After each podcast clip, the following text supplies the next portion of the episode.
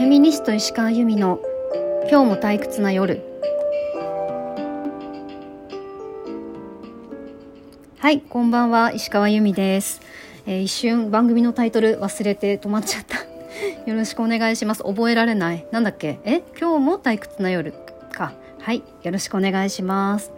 はい今夜は第2夜ということで、まあ、今日も私の最近興味のあることについてお話をしていきたいと思っています。はい。えっ、ー、とですね、実は年末ぐらいかなにネットフリックスである番組を見ました。とね、ミニマリズムっていうドキュメンタリー番組だったんですけど、あの、すごく面白かったので、ぜひおすすめしたいなと思うんですけども、ミニマリズムって皆さんご存知ですか？あのね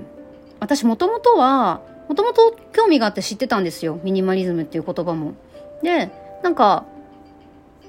うーん、まあ、ちょっと離れていてまた改めて見返したらあすごく今の自分に必要かもと思ってね。あのちょっといろいろと今またそれで調べてるんですけどミニマリズムっていうのはあの最低限のもので、えー、暮らすというか物を多く持たないこと物を買わないこととかそういうえミニマリストっていう人たちはそういうこそういう人たちを指す。説明が下手すぎて。ごめんなさい。皆さん自分であのお手元の携帯電話でググってください。すみません。ミニマルとイズムの足した言葉みたいですね。まあ必要最低限最小限みたいな言葉と主義思想。であの、まあ、よくこんまりさんとかが、まあ、ちょっと近いのかな日本で有名な方でいうと岡田助のこんまりさんいらっしゃると思うんですけど、まあ、断捨離とかとすごくあの近いものかなと思うんですよね。であのネットフリックスで見たミニマリズムっていうお話はあのすごく面白くて男性お二人のお話なんですけどもともとすごくあのいい生活をしていたいい生活っていうか仕事をすごい頑張っていて、まあ、いっぱい稼げるようになった人たちがあの大きな家も手に入れて車も手に入れて地位も手に入れてあの結婚も子供もしてあ結婚もして子供も産んでっていう生活をしていたんだけどなんか満たされない。何をどれだけ買っても手に入れてもなんか満たされない。なんでだろう？っていうところから始まるんですよ。で自分の幸せっていうのは本当はこういうものを手にたくさん手に入れることとか大きな家に住むこととかではなかったんだな。っていうのに気がついていって必要なものだけを自分が持つっていうお話なんですよね。まああの簡単に話してしまいましたけどあの、まあ、アメリカのねそれドキュメンタリーなんですけどやっぱその特にアメリカってすごくそのなんか物をたくさん手に入れるアメリカンドリームみたいな感じのものがすごく幸せだっていう風潮があったみたいで、まあ、それはでも日本もありますよね。やっぱりそのお金を自由にたくさん物を買える人の方が幸せだって思われてる部分ってすごくあると思うんですけど、でもそれって本当に自分にとっての幸せなのかっていうところを考えていくというお話なんですよね。で結構なんか日本のミニマリズムとかミニマリストの本とかあライフスタイルを見ているとどっちかっていうとそういうなんか中身の話ではなくて結構そのどうやってお部屋をきれいにするかとかどうやって物を捨てるかとかそういうところにちょっとあの結構行きがちなところがあるかなって思ってたんですちょっといろいろ調べてみると。ただあの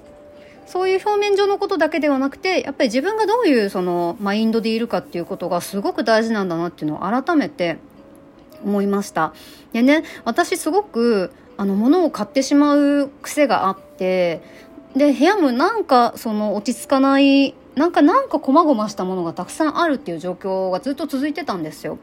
で、まあ、何年か前にその初めてミニマリズムって言葉とか、えーとまあ、断捨離とかシンプルライフっていうそういう言葉を知って、まあ、あの注目はしてたんですけどなんかねあの洋服とかも捨てきれなくてなんかやっぱもったいないいつか着るんじゃないかって思ってやりきれなかったんですよずっと。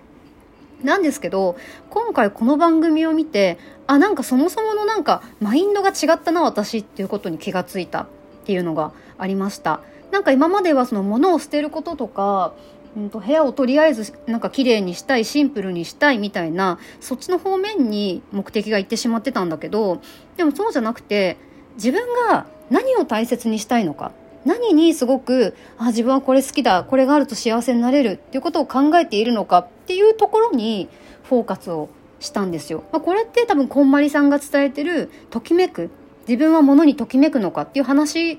ていうことだと思うんですけどなんかあんまりそれを今まで考えてなくても捨てるものを探してたって感じだったからうまくいかなかったんですけどそのやり方を変えて、まあ、自分がそのこの辺にあるものをいろいろ見ていって私はこれを好きなのかこれを見ていて幸せな気持ちになるのか使っていて幸せな気持ちになるのかみたいなことを結構ね今一個一個あの自分の中であのジャッジしていってそうじゃないものって自然といらないわってなってくなって感じなんですよ。これねちょっとなんか自然に捨てるっていうことが無理せずに捨てるっていうことができるなということを思いました。はい。で、まあ、まあ、今回もやっぱりその、やっぱり私はフェミニズムとね、すぐつなげたがる人間なんで、ちょっとそこのお話もしたいんですけど、やっぱりその、フェミニズムってこれまで、まあ、女性の幸せって言われるもの、例えば結婚することとか、男性にモテることとか、おごってもらうこととか、プレゼントしてもらうこととか、子供を産むこととか、専業主婦になることとか、なんかそういうものが結構その、やっぱり女性の幸せでしょって言われてきた部分ってあったと思うんですよ。多分こういうふうに聞いたことあるのは私だけではないと思うんです。で、まあ、実際私言われたこともいっぱいあるし。ででもそれって本当にその全ての女性にとっての幸せなのかっていうところを考え直す問い直すのがフェミニズムなんじゃないかと私は思っています。だから現状をそのそうやって押し付ける人がいるところに対していやそうじゃないよ私はっていうのが、まあ、今やってることなんですよね。そことねすごくこのミニマリズムのドキュメンタリーのお話って似てるんじゃないかなと思いました。やっぱなんか私今そんなに結婚別にいいかって思うんですよね。今一人で暮らしてるんですけどまあまあすごくあの楽しいっていうか穏やかな時間を自由に使えてあと仕事ができるっていうことも結構私はすごいあの仕事楽しいと思う人間なので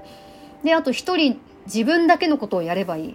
家事とか料理とかめっちゃ苦手だから自分のことに集中してやってもいいっていうのはすごいやっぱり自分的には幸せな生き方なんですけど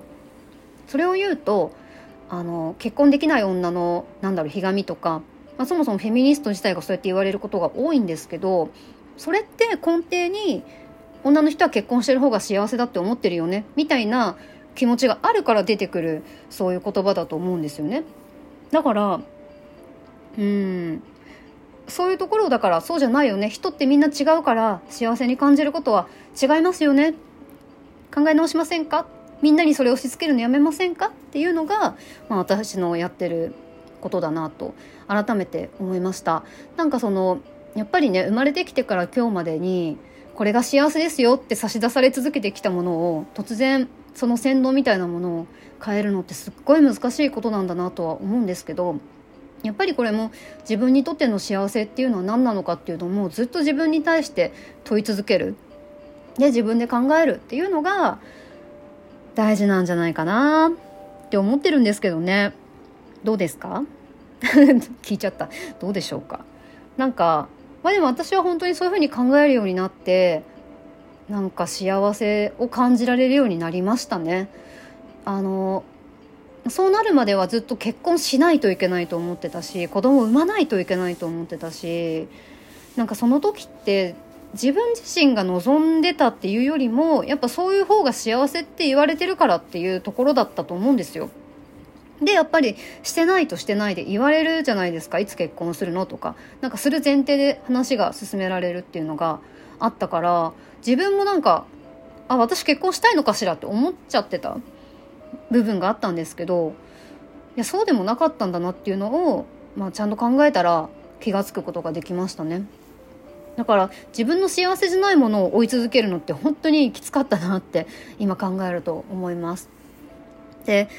あの自分より若い人とかにはそういう思いをもうしてほしくないなっていう気持ちがあってやってる部分があるので是非これを聞いてる人でねなんかなんか世間一般と自分の思う幸せって違うなって思ってたりとかしたらそれはそれで全然いいんだと。自分が思う幸せを追えばいいんですよとぜひ。自分にも周りの友達とかにも言ってあげてください。はい。なんかラジオ何話せばいいのか。わかんないな。一人一人で喋るのってまあ面白いですけど難しい部分でもありますよね。聞いててくれてるのかな。なんかこれってコメントできるんでしたっけ？コメントとかお便りとかあるのか？とかもらえたらとても嬉しいです。よろしくお願いします。はいじゃあ今今夜も最後まで聞いてくださってありがとうございました。ゆっくり、えー、眠ってください。ありがとうございました。おやすみなさい。